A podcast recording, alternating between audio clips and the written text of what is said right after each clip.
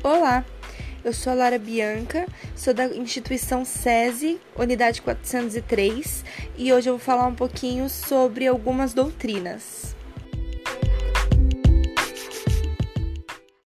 Bom, vou começar com o liberalismo econômico. O liberalismo econômico é uma doutrina surgida no século XVIII, que surgiu quando os estados nacionais estavam se constituindo. É, assim, um grupo de pensadores criticava o que eles consideravam uma excessiva intervenção do Estado na economia. Os liberais rebatiam as ideias do mercantilismo e dos fisiocratas, que defendiam o controle do Estado na economia através de monopólios, altos impostos e proteção aos grêmios de profissões. Assim, o liberalismo econômico se caracterizava pela não intervenção do Estado na economia, na defesa de propriedade privada e a livre concorrência. O liberalismo político foi cheio de pensadores que defendiam a liberdade no campo econômico-político. Alguns deles são Adam Smith, o maior, que foi considerado pai do socialismo, Thomas Malthus, que escreveu a obra Ensaio sobre o Princípio da População, e David Ricardo, que expôs a teoria da vantagem comparativa. As ideias liberais voltaram nos anos 80 e 90 e foram renomeadas como neoliberalismo. É, ela defendia a privatização, a diminuição dos funcionários públicos e a abertura de mercado interno. Agora vamos fazer um pequeno intervalo e após ele vamos falar um pouquinho sobre o socialismo. Até breve.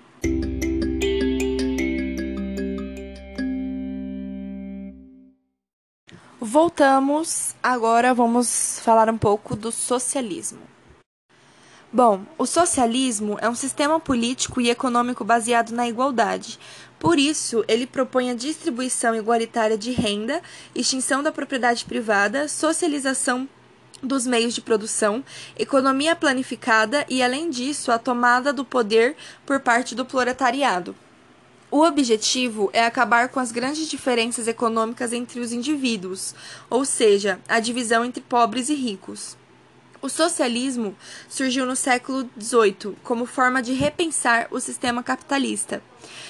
Para tanto, o primeiro estudioso a utilizar o termo socialismo foi Henri de Saint-Simon, filósofo e economista francês.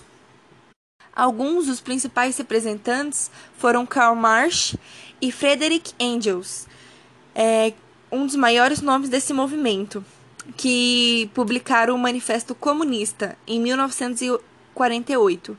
Esse texto apresenta um pensamento comunista, um conceito de luta de classes, crítica ao modo de produção capitalista e crítica aos três tipos de socialismo: utópico, reacionário e conservador.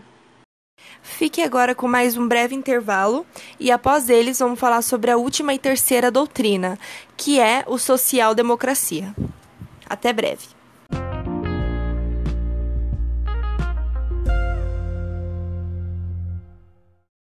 Bom, vamos lá falar um pouquinho sobre social-democracia. A social-democracia é uma corrente política surgida na Europa na segunda metade do século XIX. É uma corrente política pautada pelos ideais de liberdade e igualdade. Entre seus valores básicos está a defesa da democracia representativa, das liberdades individuais, da propriedade privada e da justiça social.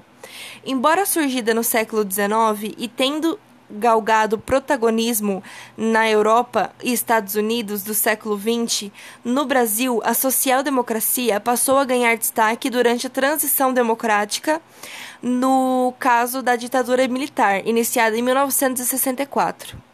O partido brasileiro que leva o nome social-democrata é o PSDB, Partido da Social Democracia Brasileira ele foi formado no período da redemocratização por intelectuais de esquerda, inspirados sobretudo pela social-democracia alemã. Enfim, esse foi o episódio de hoje. Espero que tenham gostado. Voltem sempre.